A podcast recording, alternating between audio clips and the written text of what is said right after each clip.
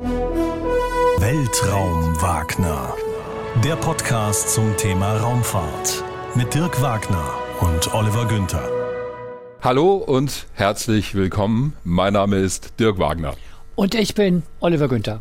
Und heute haben wir eine absolute Premiere zu bieten. Zum ersten Mal Weltraum Wagner Live. Wir sind heute zu Gast im European Space Operations Center in Darmstadt. Das ist das Kontrollzentrum der Europäischen Raumfahrtbehörde ESA wo legendäre Missionen gesteuert wurden und werden. Hier war die Welt zu Gast vor den Fernsehschirmen. Die Bilder gingen von hier aus raus, als die Rosetta-Kometenmission die Höhepunkte hatte, die erste Landung auf einem Kometen. Und wir sind tatsächlich in dem Hauptkontrollraum. Also normalerweise wird hier gearbeitet bei kritischen Missionsphasen. Und wir haben heute die relativ einzigartige Möglichkeit, mal dort zu sitzen, wo sonst die Controllerinnen und, und Controller Platz ich nehmen. Ich muss wirklich sagen, das ist ausgesprochen bequem. Also man, ich könnte mich jetzt so richtig reinfläzen. Ja, man merkt Aber das ist natürlich nicht der Sinn und Zweck dieser wirklich sehr bequemen Stühle, sondern hier müssen die Leute arbeiten, lange arbeiten, hochkonzentriert arbeiten, die sich hier eben mit den Missionen beschäftigen, die von hier aus betreut werden. Naja, und die haben stundenlange Schichten und wenn du so lange sitzt, dann willst du dich auch ein bisschen bewegen. Es erinnert mich so ein bisschen an die Stühle im Deutschen Bundestag, da kannst du ja auch so hin und her wippen. Wir sehen aber auch, dieser Raum ist heute Abend natürlich nicht besetzt. Klar, der wird nur zu bestimmten Zeiten gebraucht, sonst hätten wir hier auch gar nicht reingedurft. Wir reden heute über ein großes Thema, das gerade jetzt nochmal eine besondere Aufmerksamkeit bekommen hat in den vergangenen Tagen. Das ist eigentlich so ein Thema, das sich durch den ganzen Abend so wie so ein roter Faden ziehen wird. Und das ist das Stichwort Weltraumschrott. Hat ja gerade Anfang der Woche viele Schlagzeilen gegeben durch die Explosion eines russischen Satelliten, ausgelöst durch eine russische Anti-Satellitenrakete. Und das hatte ja Auswirkungen auf ein zweites großes Thema heute, nämlich die aktuelle Mission auch von Matthias Mauer, dem deutschen Astronauten auf der ISS. Die ISS-Besatzung musste ja vorübergehend sozusagen als Vorsichtsmaßnahme sich in Sicherheit bringen, damit es eben keine Kollision möglicherweise mit Trümmerteilen gibt. Also Weltraumschrott, ganz aktuelles und auch ein ganz brisantes Thema. Und da verbinden sich auf wundersame Weise die beiden Themen, die wir sowieso schon länger vorhatten bei dieser Veranstaltung, nämlich euch zu zeigen, was hier gemacht wird im Europäischen Weltraumkontrollzentrum, an dem Ort, wo das wirklich passiert, aus dem Hauptkontrollraum. Ich kann es gar nicht oft genug betonen. Du merkst, ich bin so ein bisschen fasziniert. Ich habe oft genug vor dieser Scheibe da hinter der Kamera gestanden, wo normalerweise die Journalistinnen und Journalisten stehen und reingucken. Jetzt gucken wir mal aus der anderen Perspektive raus. Du bist wirklich nicht zum ersten Mal hier, gell? Sondern? Nein, ich war schon öfter hier natürlich und auch mal diesen Raum bei Führungen gesehen, aber jetzt wirklich hier mal eine Veranstaltung zu machen. Und hier mal so zu sitzen? Das ja, das, du auch nicht. Nee, das habe ich noch nicht gemacht, tatsächlich. habe ich mich nicht getraut. Heute Abend geht's aber. Und das ESOC ist die Kompetenz in Europa mit den Fachleuten hier für das Thema Weltraumschrott, Überwachung und auch das Steuern von Ausweichmanövern. Wir haben Fachleute heute im Gespräch zu den verschiedenen Themen, die uns erklären, was hier passiert, wie mit Weltraumschrott umgegangen werden kann. Und wir schalten auch zum Deutschen Zentrum für Luft- und Raumfahrt nach Köln beziehungsweise zum Europäischen Astronautentrainingszentrum, um über die Experimente und das Training für die Mission von Matthias Maurer zu reden. Und ganz wichtig, wollen wir gleich am Anfang sagen, ihr könnt uns heute zu all den Themen, die wir hier besprechen, Fragen stellen, die wir an die Experten weitergeben. Werden wir noch ein paar Mal darauf hinweisen, wenn wir mit den jeweiligen Experten selber Interviews führen. Aber könnt ihr euch jetzt schon mal überlegen, was wollt ihr aus dem ESOC beantwortet haben? Was wollt ihr die Experten fragen? Also alles unter dem Hashtag Weltraumwagner Live bei Twitter. Da wird immer geguckt, was kommt und dann können wir die Fragen an die jeweiligen Fachleute richten. Jetzt hat diese Veranstaltung an diesem Tag ja eine besondere Bewandtnis. Wir wollten es eigentlich früher machen, aber Matthias Maurer hat uns einen Strich durch die Rechnung gemacht, denn sein Start wurde verschoben. Eigentlich war es das Wetter am Cape beziehungsweise draußen auf dem Atlantik. Dann gab es einen medizinischen Vorfall in der Besatzung. Aber am 11.11., .11., am frühen Morgen deutscher Zeit, war es endlich soweit. 10, 9, 8, 7, 6, 5, 4, 3, 2, 1, 0. Ignition. And liftoff.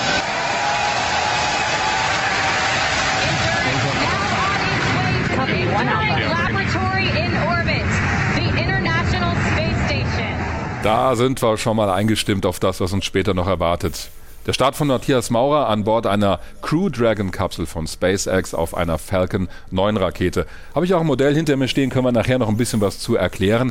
Aber jetzt wollen wir die Gelegenheit natürlich erstmal nutzen, um diesen Raum hier zu erkunden, um Ja. gemeinsam mit euch zu erklären, wo wir sind. Genau. Und wir wollen gleich mal da anfangen, an einer Stelle, die mir sofort aufgefallen ist, als ich in den Raum reingekommen bin.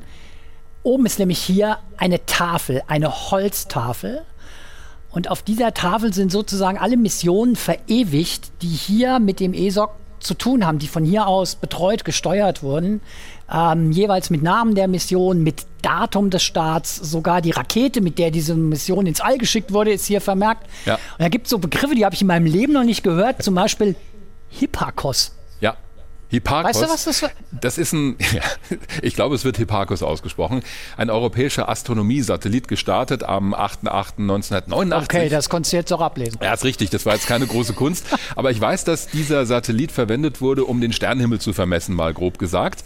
Damit kann ich also was anfangen. Du kannst ja nochmal einen Namen aussuchen. Das finde ich eigentlich ganz schön, so Satellitenbingo. Machen wir mal, warte mal, hier Mob 3. Mob 3.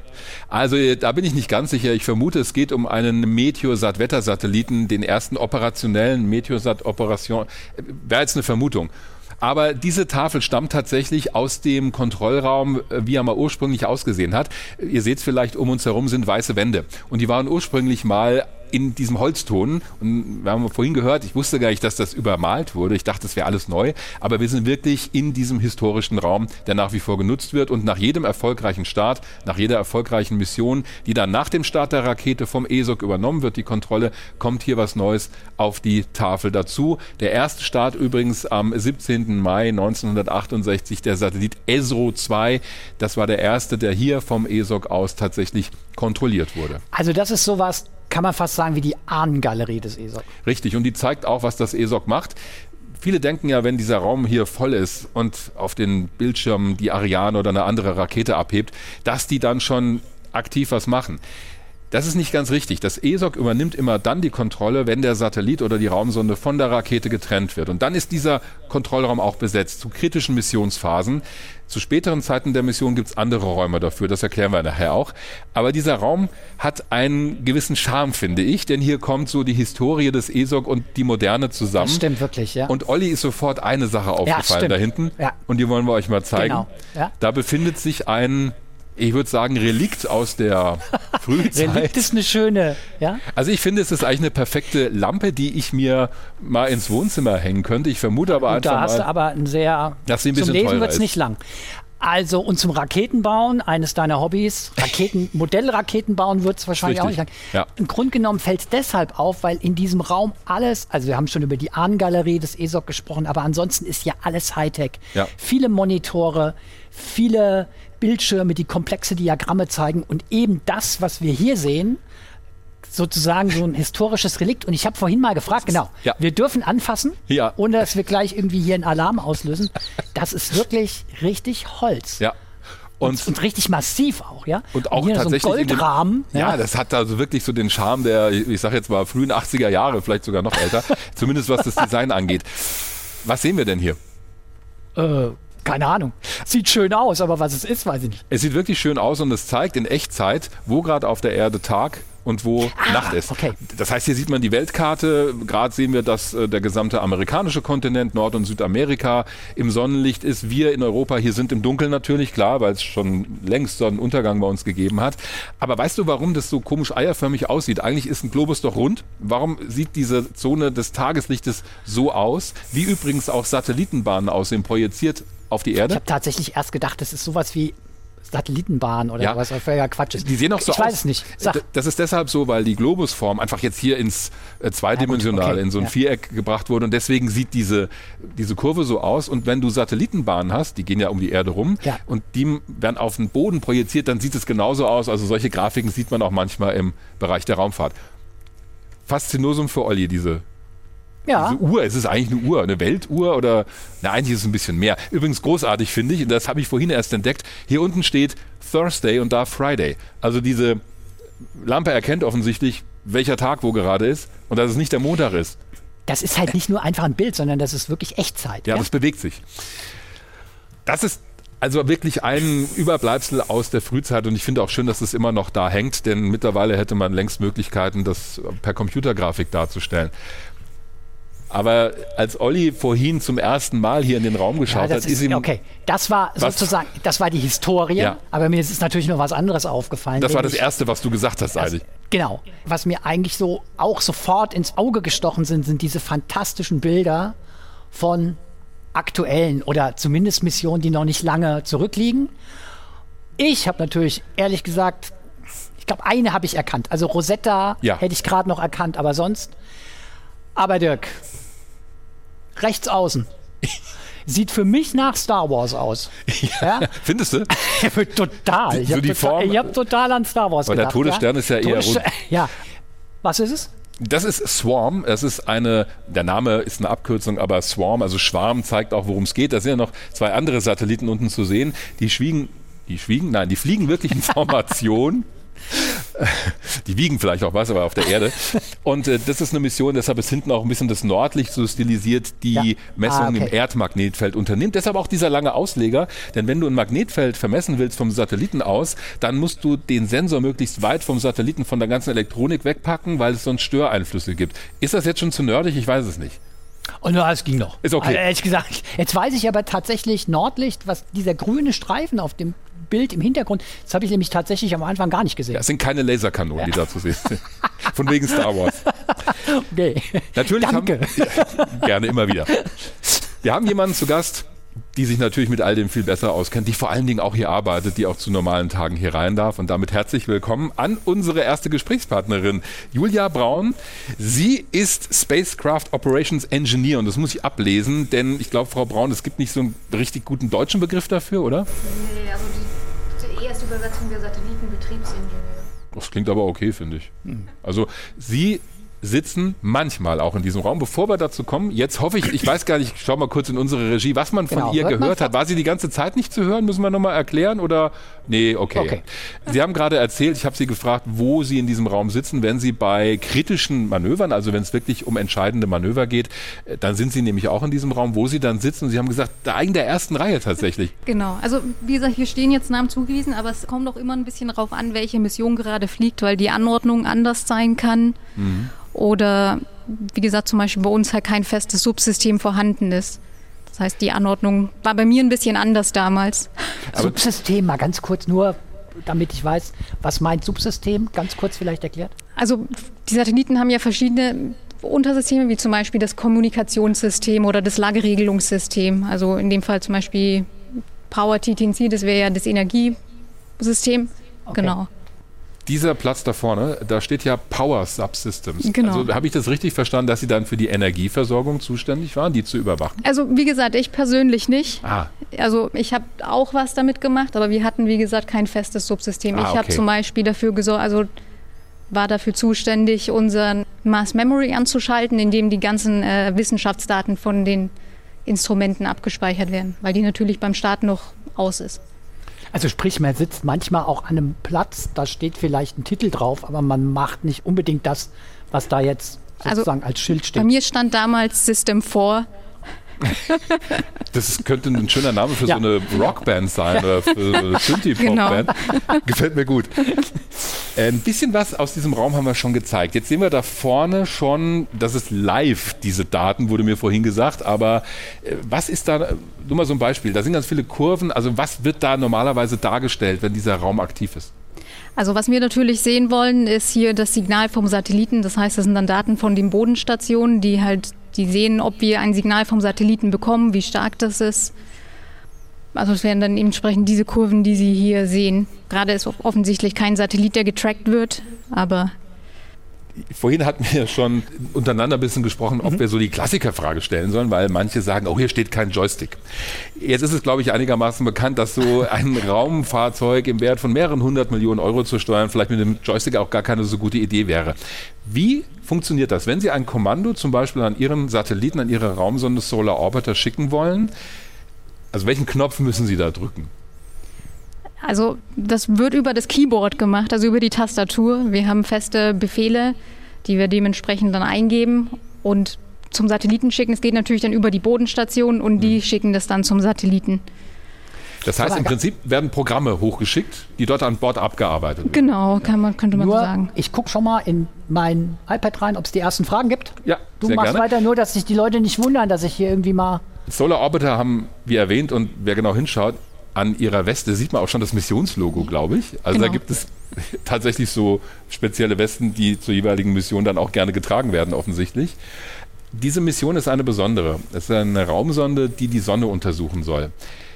Jetzt ist die Sonne ein Objekt, das wir jeden Tag am Himmel sehen. Wie nah kommt denn Solar Orbiter der Sonne? Also wir sind so 150 Millionen Kilometer weit weg von der Erde aus gesehen. Wie nah kommen Sie ran? Also äh, am Ende kommen wir auf ungefähr 0,28 astronomische Einheiten, also ein bisschen näher als Merkur. Dementsprechend haben wir natürlich auch äh, hohe Anforderungen an unseren Satelliten, daran natürlich nicht zu warm werden. Also das sind so, glaube ich, um die 42 Millionen Kilometer, die sie der Sonne nahe kommen, müsste es sein. So. Die erste Frage kommt von, äh, Name darf nicht leer sein. ähm, Ich glaube, der nennt sich so bei Twitter. ja, okay. Frau Braun, wie viele Missionen werden dort im Durchschnitt betreut? Also mit dort ist, denke ich, dieser Raum hier gemeint. Und für welche Organisationen bzw. Nationen? Und hinten steht noch herzliche Grüße Carsten. Also Name darf nicht leer sein. Jetzt ist einer drin, ja. Also im Kontrollraum hier wäre natürlich immer nur eine Mission auf einmal, aber natürlich hat das ESOC deutlich mehr, die gleichzeitig betreut werden. Was hier vom ESOC betreut wird, das sind ESA-Missionen. Wir unterstützen aber auch andere Organisationen beim Start, indem wir die beim Tracking unterstützen oder zum Beispiel auch beim Start helfen und die dann später auch zum Beispiel bei, bei UMITSAT betre also betreut werden. EUMETSAT, das ist die europäische Wettersatellitenbehörde. Genau. Die sitzt auch hier in Darmstadt. Genau. Quasi über die Straße. genau, ja. über die Straße. Und die zweite Frage geht in so eine ähnliche Richtung. Die kommt von Thorsten in Klammern Orbital Plausch. Wie viele ESOC-Mitarbeiter sind in solch einem Kontrollraum und in wie vielen Schichten dürfen sie in der Woche dort Dienst tun? Vielleicht fokussieren wir es mal hier auf, Ja. wenn hier wirklich Betrieb ist in dem Kontrollraum. Weil es gibt noch andere äh, Räume hier im ESOC, aber bleiben wir mal hier in dem Raum, wenn hier Betrieb ist. Ja gut, also das kommt jetzt auch ein bisschen drauf an, wie gesagt, was das für eine Mission ist. Der Solar Orbiter Start, der hat, äh, war nominiert drei Tage, wir haben dann vier Tage gemacht und es waren zwei Schichten pro Tag. Das heißt, es waren zwölf Stunden Schichten. Und Deswegen die bequemen Stühle. Das deshalb die bequemen wir Stühle, genau. Ja. Und wie viele Leute sind dann in dem Raum bei so einer kritischen Phase? Ah. Ungefähr. Ähm, wahrscheinlich irgendwie so um die 10, 12. Man, man sieht es ungefähr, das schaut jetzt nach super viel aus, weil hier viele Bildschirme sind, aber man muss sich das so vorstellen, dass immer zwei von diesen Konsolen für einen Ingenieur sind, damit man quasi, falls mit dem ein Problem ist, kann man mit dem Stuhl eins rüberschieben und dann hat man gleich das Backup-System zur Verfügung. Und nochmal, weil die Frage kam, wie viele Missionen betreut das ESOC aktuell? Über den Daumen würde ich sagen um die 20 gerade. Ich weiß es nicht auswendig, aber das kommt. Die Zahl kriegen wir aber. Das, das Genau, können wir das- recherchieren. Und da kommt noch ganz aktuell eine dritte Frage rein, nämlich jetzt hier ohne Absender. Ah, der wird, ah, jetzt kommt er auch noch rein. Weltraumnerd fragt, werden vom ESOC auch ESA-Planetenmissionen in Klammern ExoMars, Huygens, Rosetta überwacht? Ja, also ExoMars wird auch von hier aus gesteuert. Also später, also in nächstes Jahr oder in eineinhalb Jahren startet ja auch hier der ExoMars Rover. Der Rover selber wird dann aber von Turin ausgesteuert, vom Rover-Kontrollzentrum. Aber die anderen ExoMars-Missionen werden von dem ESOC hier betrieben. Ich sehe an den Plätzen, das ist mir vorhin schon aufgefallen, da stehen ja nicht nur Telefone, sondern es sind auch so Headsets da. Muss ich mir das so vorstellen, dass während hier gearbeitet wird, die Leute halt nicht quer durch den Raum rufen, sondern über so eine Intercom-Verbindung reden? Genau, also wir sind alle über die Headsets miteinander verbunden und ich weiß nicht, ob man das jetzt sieht. Bei Ihnen an diesen Konsolen gibt es verschiedene Knöpfe. Man kann Ja. verschiedene Voice Loops auswählen. Das heißt, wenn ich jetzt wirklich nur mit dem Analyst sprechen möchte, kann ich mich auf eine Voice Loop einigen und dann hört auch nur er mich. Das ist aber dann eine sehr konzentrierte Atmosphäre, deswegen frage ich. Also da ist dann kein großes Geplänkel hier, sondern alle sind sehr fokussiert auf das, was sie tun. Genau, also möglichst, also man schreit jetzt nicht durch den Raum, weil natürlich die anderen möchte man ja nicht stören. Und es gibt so eine Art Vokabelheft Ja. oder Vokabelsheet. Das haben wir Für vorhin die auf Kommunikation auf haben wir hier gesehen. ja. Ist uns natürlich sofort aufgefallen, wie man hier kommuniziert. Und man sagt halt ganz offensichtlich nicht Yes und No, sondern Yes ist Affirmative. Da benutzt man den Begriff Affirmative und No Negative. Es gibt noch mehr Begriffe. Zehn Begriffe stehen hier drauf, wo sehr klare Kommunikationskommandos festgelegt sind. ich ja, vielleicht ein- kannst du noch mal. Ich habe einen Lieblingsbegriff. Also wenn ich zum Beispiel sagen möchte, äh, ich habe deine Übertragung bekommen, sage ich einfach Copy. Ja, Also wirklich, man sieht hier ganze Sätze und dann steht ein Wort oder zwei Worte. Warum ist es wichtig, so einen eigenen Code zu haben? Ja, zum einen ist es auch ein bisschen verständlicher dann. Also wenn man, also natürlich schreibt man nicht durch den Raum, aber es sind ja trotzdem viele Leute, die hier gleichzeitig arbeiten. Das heißt, du wirst immer irgendwo ein bisschen die Geräuschkulisse haben. Und wenn man sich auf so ein paar feste Wörter einigt, die auch gut verständlich sind, dann ist es natürlich für die beteiligten Leute auch äh, klarer zu verstehen, also ob ich es jetzt verstanden habe oder nicht. Und so ein bisschen wie bei Olli und mir, wir verstehen uns manchmal auch wortlos, manchmal aber Ja. auch nicht. Ja. Ich habe noch eine Frage, weil wir ja vorhin gesagt haben, Weltraumschrott ist so ein roter Faden, der sich hier durch den Abend und unser Weltraum Wagner Live so durchzieht.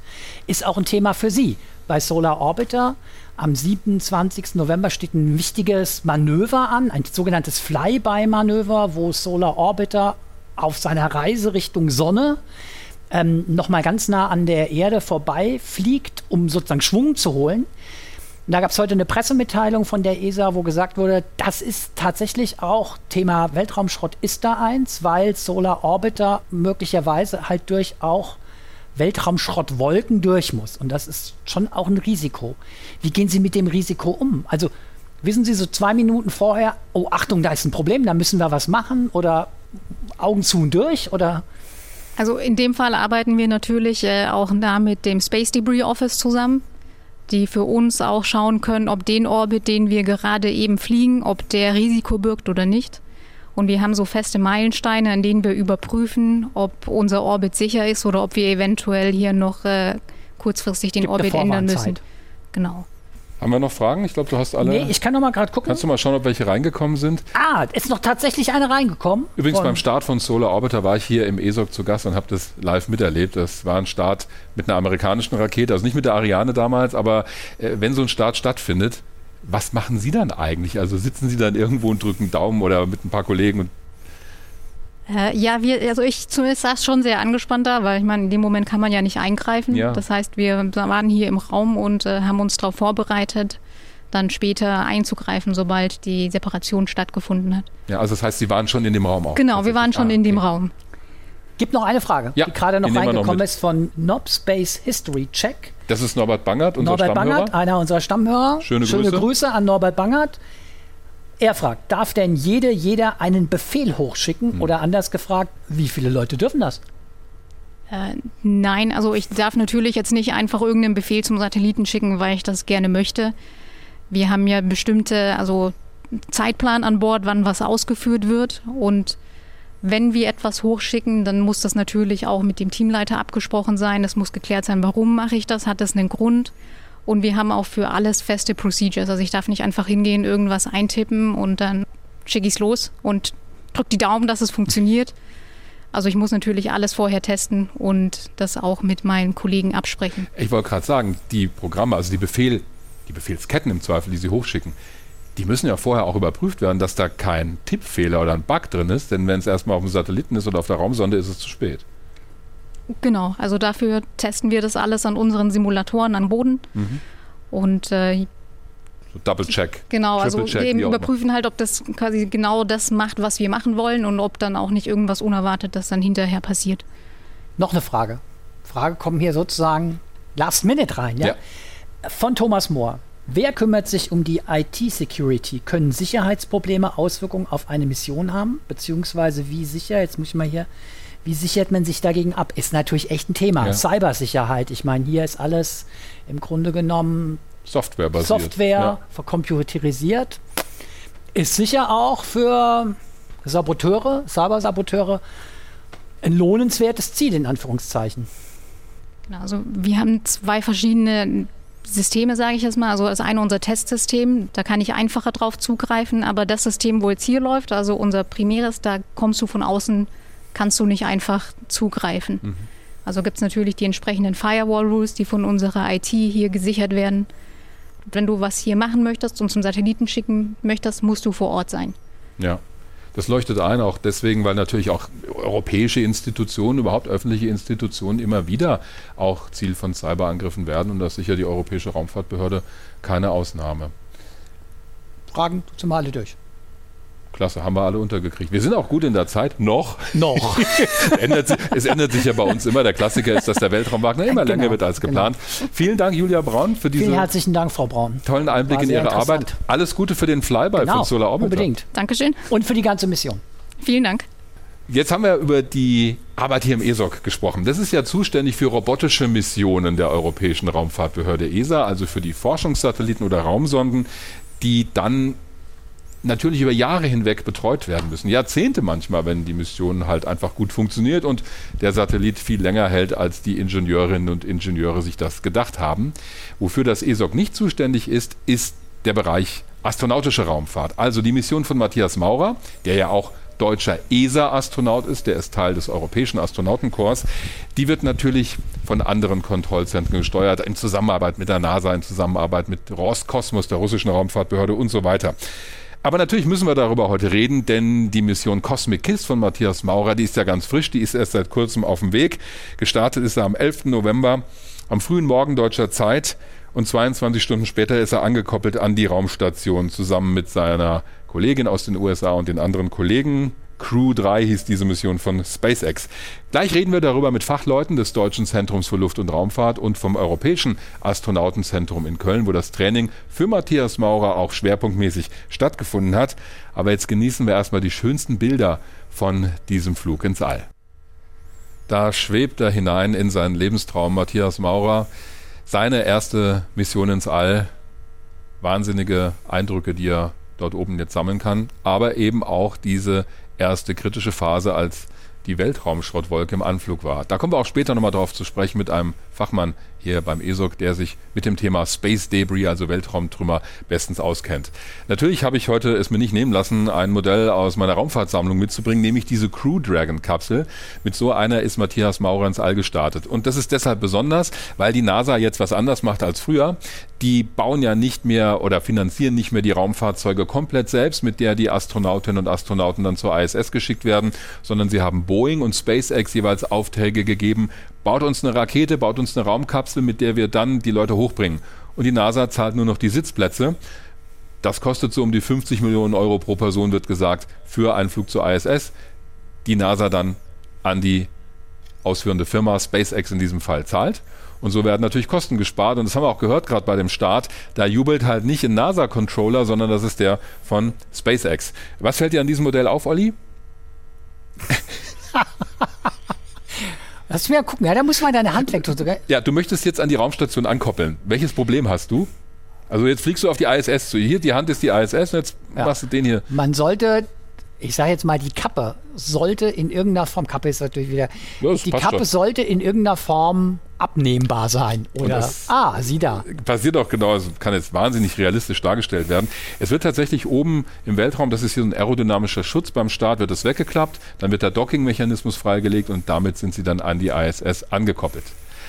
Ich habe die Gelegenheit genutzt, bei der letzten Pressekonferenz von Matthias Maurer hier in Deutschland vor dem Flug ein Interview mit ihm zu führen. Die Nutzerinnen und Nutzer unseres Podcasts kennen das schon, das haben wir schon als Audio präsentiert, aber ich habe ihn dabei auch mit dem Handy gefilmt. Und deswegen können wir uns das nochmal in voller Schönheit anschauen. Matthias Maurer über seine Mission Cosmic Kiss. Herr Maurer, Sie sind, wenn ich richtig gezählt habe, der dritte deutsche ESA-Astronaut, der eine Langzeitmission auf der ISS macht, nach Thomas Reiter und Alexander Gerst. Jetzt hat ja jede Mission auch so ihre Schwerpunkte und auch so ihren eigenen Charakter. Wie würden Sie den Charakter Ihrer Mission auf einen Punkt bringen? Wie würden Sie den beschreiben? Ja gut, ähm, ich bin der dritte, die dritte Langzeitmission auf der ISS, das ist korrekt. Vor, zwischendurch war auch Hans Schlegel mal da und hat das Columbus-Modul hochgebracht, also unser europäisches Forschungslabor. Auch nicht ganz unwichtig. Nee, ganz, ganz wichtig sogar. Er hat auch einen Außenbordansatz durchgeführt und das Außen verkabelt.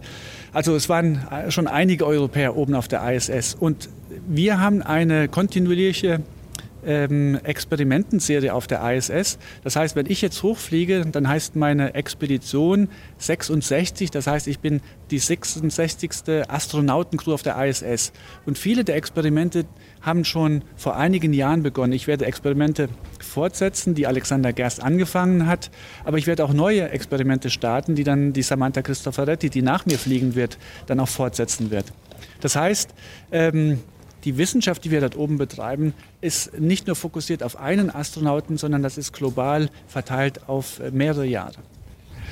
Trotzdem haben Sie Ihrer Mission ja einen eigenen Namen gegeben, Cosmic Kiss. Und da sehe ich schon ein leichtes Schmunzeln in Ihrem Gesicht und die Augen ein wenig leuchten. Das hat schon eine besondere Bedeutung für Sie. Genau, diesen Namen habe ich mir ausgedacht. Und zwar war es mir wichtig, die Menschen zu faszinieren für das Thema Raumfahrt, die Menschen mitzunehmen. Weil ich denke, in jedem von uns steckt dieser Wunsch drin, wenn wir abends in den Nachthimmel schauen, zu verstehen, wie ist dieses Universum eigentlich entstanden, wie funktioniert das und wie ist das Leben auf unsere Erde gekommen? Gibt es Leben da draußen? Wie würde ich mich fühlen, wenn ich Astronaut wäre? Und, und genau diesen, diese letzte Frage, ähm, wie die Menschen sich fühlen würden, wenn sie Astronaut wären, das möchte ich versuchen zu vermitteln, indem ich meine Erlebnisse, meine Emotionen mitteile, während ich auf der Raumstation bin, um ja, den Menschen möglichst viel Stoff zu geben, diesen Traum zu leben. Cosmic Kiss ist für mich eine Liebeserklärung ans Weltall. Werden Sie diese Leidenschaft auch in Netzwerken wie Twitter oder Facebook zum Besten geben? Also heute muss man ja schon Social Media Astronaut fast sein. Ja, ganz genau. Das ist ähm, in, heutzutage ein Standardgeschäft für uns. Wir müssen soziale Medien bedienen. Als ich mich 2008, 2009 beworben hatte, war soziale Medien war noch gar kein Thema für uns. Damals hieß es, ja, ihr könnt das machen, aber wenn dann nur privat. Heute werden wir daran gemessen, dass wir das gut machen. Heißt das, ein Astronaut wie Sie muss auch ein bisschen Werbung für die Raumfahrt machen? Ja, äh, hier in Europa ist es eigentlich viel wichtiger, dass wir für die Raumfahrt ständig Werbung machen. Unsere NASA-Kollegen oder auch die russischen Kollegen, die haben es da ein bisschen einfacher, weil dort ist Raumfahrt im Staatsinteresse. Hier in Europa haben wir immer noch oft äh, die Tendenz zu sagen, okay, wir müssen uns ja rechtfertigen. Warum geben wir Steuergelder aus für das Thema Raumfahrt? Aber ich denke, da sind wir bald auch einen Schritt weiter. Äh, wir erkennen, dass das Leben auf der Erde ohne Raumfahrt eigentlich gar nicht mehr möglich ist. Wir haben die Satelliten für die Kommunikation, für die Navigation, wir haben Wettersatelliten, wir haben sehr viele äh, Erdbeobachtungssatelliten, die uns dann auch in Katastrophensituationen helfen zu verstehen, wie unser Planet funktioniert. Und daher ist es, glaube ich, für jeden auf der Welt einleuchtend, dass Raumfahrt eigentlich zum Fortschritt gehört. Ihre Leidenschaft auf der Wissenschaftsseite sind ja die Materialwissenschaften. Jetzt wird da schon lange dran geforscht im Weltraum, auch auf der internationalen Raumstation. Wir haben aber noch nicht das Supermaterial, den Superwerkstoff, auf dem steht Made oder Developed in Space. Woran liegt es, dass wir da den Durchbruch noch nicht haben? Ja gut, bei Werkstoffen haben wir unendlich viel Potenzial. Sie müssen überlegen, das Periodensystem der Elemente hat über 100 Elemente und wenn Sie alle, alle, alle diese Elemente miteinander kombinieren würden, dann kommt immer wieder ein neuer Werkstoff raus. Und selbst nur die Kombination ist ja nicht ein Werkstoff. Äh, Stahl zum Beispiel ist Eisen und Kohlenstoff, da gibt es mehrere tausend kommerzielle Stahlsorten. Also können Sie auch noch mal ein paar Tricks anwenden und den unterschiedlich herstellen.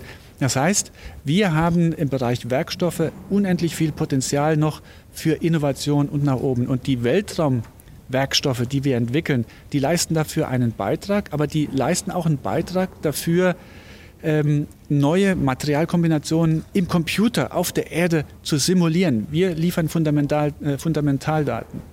Aber ist das dann immer noch mehr Grundlagenforschung und jetzt weniger Produktion im Weltraum.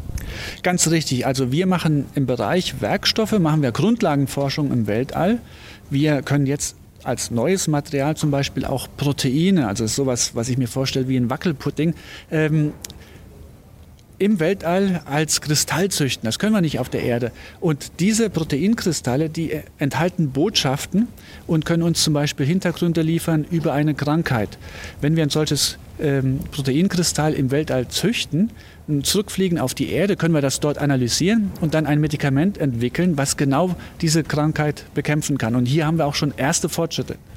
Das heißt, da muss man aber einfach Geduld haben, wenn ich Sie richtig verstehe. Das geht nicht von heute auf morgen. Sicher, Weltraumforschung ist langfristig angelegt. Äh, die Produkte, die wir heute im Weltall testen, die sehen wir nicht direkt morgen in der Hand der Menschen, aber mittelfristig auf jeden Fall. Wir sehen zum Beispiel der robotische Arm, den wir auf der Raumstation anwenden.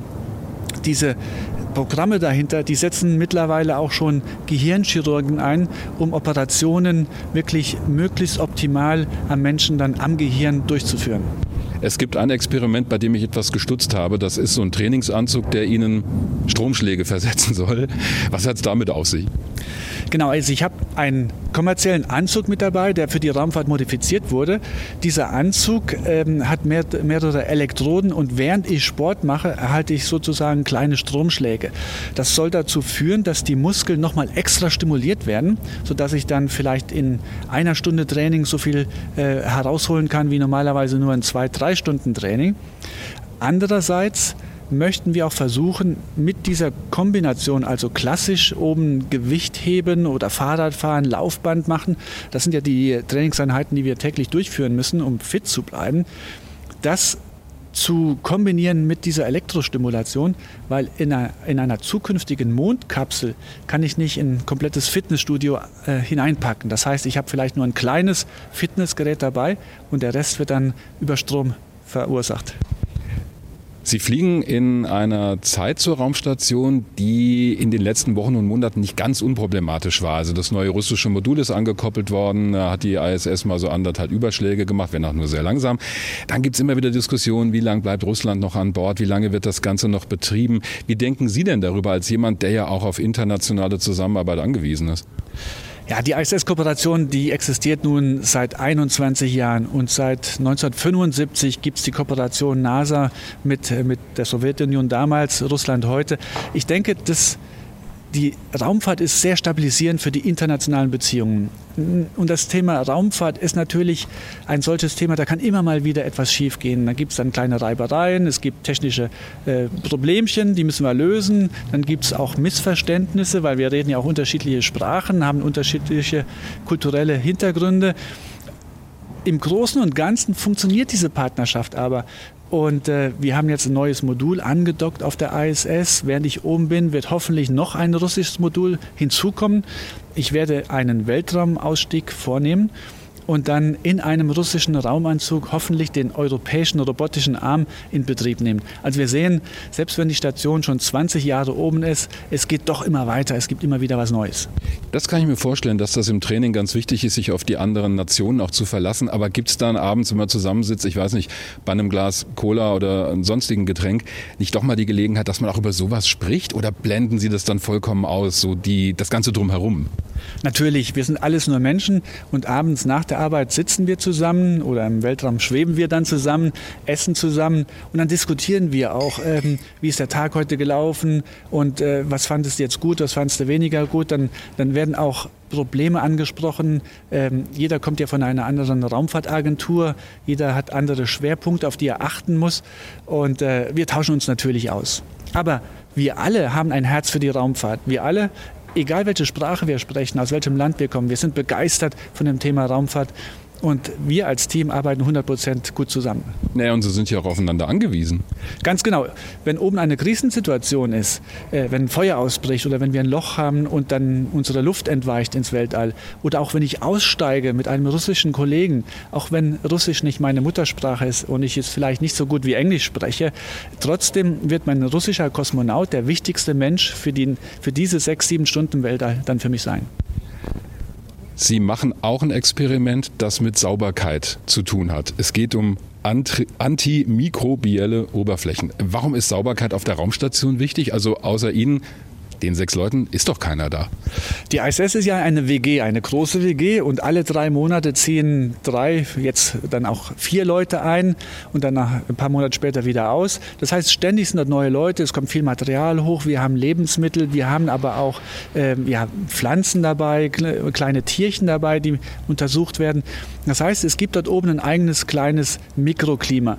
Und ähm, im Weltall, bei der Weltraumstrahlung, ähm, ist die Mutationsrate, also die Veränderungsrate der Keime deutlich schneller als auf dem Boden. Gleichzeitig ist das Immunsystem der Astronauten aber auch geschwächt in der Schwerelosigkeit. Und deswegen müssen wir darauf achten, dass wir oben die Station immer sauber halten und möglichst keimfrei halten. So, das können wir machen, indem wir Desinfektionsmittel mitnehmen, aber diese würden dann ja sehr viele Dämpfe auslösen und wir können oben nicht die Fenster aufreißen und die Luft austauschen. Und sie werden ständig am Putzen. Genau. Deswegen haben wir uns jetzt was Neues überlegt. Wir möchten äh, Materialien mitnehmen, die an der Oberfläche schon so strukturiert sind, dass sie keimabtötend sind. Und äh, ich habe da verschiedene Experimente mit dabei, unter anderem auch mikrostrukturierte Löffel, mit denen ich dann mein saarländisches Essen dann essen darf. Und diese Löffel werde ich dann nachher wieder zurück zur Erde bringen, dann wird die Oberfläche noch einmal untersucht. Da wird das Essen zum Experiment? Das Essen ist Teil des Experiments, aber auch der Löffel, mit dem ich das, äh, das Essen dann zu mir nehme, ist Teil des Experiments. Stichwort Wohngemeinschaft. Während Ihrer Mission docken mehrere Raumkapseln an, aus denen dann Touristen aussteigen werden. Das ist durchaus ein Thema, da gibt es verschiedene Meinungen zu. Die einen sagen, die schweben nur im Weg rum, die behindern die Arbeit. Andere sagen, das ist doch toll, wenn immer mehr Leute diese Erfahrung machen können. Wie denken Sie als professioneller Astronaut darüber? Ja, also als Profi-Astronaut denke ich natürlich erst einmal an die Sicherheit. Es muss so sein, dass die Astronauten, die Touristen dann auch ähm, ja, keine Gefahr für uns darstellen, dass sie uns nicht im Weg stehen. Wir müssen oben ja Wissenschaft machen. Das ist unsere Aufgabe und deswegen haben wir auch die Raumstation gebaut. Andererseits bin ich natürlich auch begeistert und freue mich, dass Menschen sich diesen Traum, Astronaut äh, zu sein, die Erde von außen zu sehen, genauso wie ich dann auch erfüllen können. Und ähm, ja, es ist eine, eine, zweischneidige Sache. Je mehr Menschen ins Weltall fliegen, desto günstiger werden natürlich auch die Raumfahrttransportmöglichkeiten, desto robuster werden die Systeme, weil ein Tourist ist nicht so lange trainiert wie ein Profi-Astronaut. Das heißt, die Rakete muss dann auch sicherer werden, einfacher zu bedienen sein. Das führt auch für uns Profi-Astronauten natürlich zu einem Vorteil. Andererseits, jede Rakete, die hochfliegt, erzeugt auch wieder Weltraumschrott. Wir haben mittlerweile schon so viel Schrott dort oben, wir müssen alle paar Monate ein Ausweichmanöver fliegen, damit wir da nicht auf Kollision stoßen. Irgendwann ist zu viel Schrott oben und dann wird es zu gefährlich. Und wir müssen dann auch sehen, dass wir dort oben aufräumen. Jetzt kommt die Klassiker-Journalistenfrage. Natürlich ist der Start das, worauf Sie wahrscheinlich am meisten hinfiebern, auf das Sie sich freuen. Aber gibt es was während dieser Mission, von dem Sie sagen, das ist eigentlich was, also darauf fiebere ich jetzt schon hin, wo ich noch gar nicht da oben bin? Da gibt es eigentlich äh, jede Menge Momente. Also ich fiebere auf den Start hin. Das wird ja eine unglaubliche Beschleunigung in neun Minuten auf 28.000 Kilometer pro, pro, Stunde zu, beschleunigt zu werden. Äh, dann nach neun Minuten ist der Raketenmotor ausgebrannt und sofort geht es dann von diesen 4, 5G Beschleunigung auf Null zurück. Ich bin schwerelos und äh, ja, kann dann schwerelos unseren Planeten von außen sehen. Die erste Weltreise, also die ersten 90 Minuten, um unseren schönen Planeten zu schweben, das stelle ich mir einfach unglaublich vor. Später in der Mission auch dann auszusteigen, einen Weltraumspaziergang durchzuführen und ja, das Vakuum eigentlich wenige Millimeter vor den Augen zu haben, das stelle ich mir auch wirklich ganz unglaublich vor. Also ich habe jetzt schon Gänsehaut, nur an diese Momente zu denken. Kann man so wahrscheinlich auch nicht simulieren vorher. Wir trainieren sehr viel, aber die Emotionen, die, äh, die kann man natürlich dann so nicht vorbereiten und trainieren. Matthias Maurer, deutscher ESA-Astronaut. Viel Glück auf Ihrer Mission und alles Gute. Besten Dank. Ganz herzlichen Dank und die besten Grüße. Matthias Maurer, schwärmt vom Blick auf die Erde, den er jetzt übrigens auch mal genießen konnte. Ich habe gemerkt, Oliver, als wir das Interview gehört haben, ich will jetzt nicht sagen genervt bei diesem Na, Quatsch. Nein. Aber du hast ja schon mal gesagt, so dieser Blick auf die Erde ist was, was du, ja, wo du sagst. Wir ja großes Thema in der letzten Weltraum-Wagner-Folge, Cosmic Kiss, Klischees zum Thema Weltraum, Weltall. Brauchen wir nicht hier wieder aufmachen, das nee. Fass. Könnt ihr gerne, wenn es euch interessiert, nachhören in unserer letzten Weltraum-Wagner-Folge. Podcast-Ausgabe. Richtig, äh, in der ARD-Audiothek unter anderem zu finden. Könnt ihr hören, wie ich Olli versucht habe, davon zu überzeugen, dass genau dieser Blick von Menschen runter auf unsere Erde... Ich habe gesagt, wir machen das fast jetzt nicht mehr auf. Gut, okay. Also, nur der kleine Hinweis. Da gibt es auch mehr rund um die Experimente dieser Mission, auch mit einer Firma aus der Nähe oder direkt am Bodensee gelegen, Juri aus Meckenbeuren, Beteiligung der Goethe-Universität in Frankfurt. Stichwort Training für so eine Mission. Darauf kommen wir jetzt zu sprechen. Das war bei Matthias Maurer auch schon kurz ein Thema. Wir haben nämlich Volker Schmid zu Gast. Er ist Teamleiter für die ISS und Missionsmanager für diese Mission Cosmic Kiss beim Deutschen Zentrum für Luft- und Raumfahrt, der Raumfahrtagentur. Und Rüdiger Seine. Er ist Teamchef für das Training der europäischen Astronauten und Astronautinnen am EAC, dem Europäischen Astronautenzentrum in Köln. Und mit Rüdiger Seine fangen wir auch an, denn ich weiß, es gibt eine Frage, die dich umtreibt. Stichwort Frage. Stichwort Frage. Genau, denkt dran. Ihr seht, ich habe hier schon das iPad in der Hand. Wenn ihr Fragen habt an eine der beiden, macht euch schon mal Gedanken, schickt sie euch, damit wir die jetzt auch in den nächsten rund 20 Minuten noch unterkriegen. Ja, schickt also, sie uns vor allen Dingen. Schickt sie uns, genau, und dann geben wir die ganz gerne weiter. Aber Dirk äh, hat schon gesagt, ich, mir brennt eine Frage an Rüdiger Seine auf den Lippen und die hat was mit der Startsequenz zu tun, die wir ja heute auch schon im Video gesehen haben. Und als ich die gesehen habe, habe ich mir gedacht, wenn ich da als untrainierter Laie in dieser Rakete sitzen würde, was würde mit mir passieren? Ich glaube, ich habe eben in dem Interview mit Matthias Maurer gehört, in neun Minuten auf 28.000 Stundenkilometer Geschwindigkeit. Ja. Äh, würde ich das überleben? Würde ich, I don't know. Was würde mit mir passieren? das sind schon so zwischen 4 und 5G, also vier- bis fünffache Erdanziehung. Und beim Stichwort SpaceX, ich meine, ich habe das Modell hier stehen, kann ich auch mal kurz hier zeigen. Das ist die Rakete im Modell, mit der Matthias Maurer gestartet ist. Und es gibt eine Besonderheit, die diesen Start, und das beruhigt dich vielleicht ein bisschen, Olli, die Ich diesen. Start sicherer macht. Und zwar, hier oben ist ja die Raumkapsel. Die Wo sitze vorhin- ich? Ganz oben, gell? ja, du sitzt, Ja, ja, okay. das wäre gut. Hier unten wird's heiß. das ist nicht so zu empfehlen.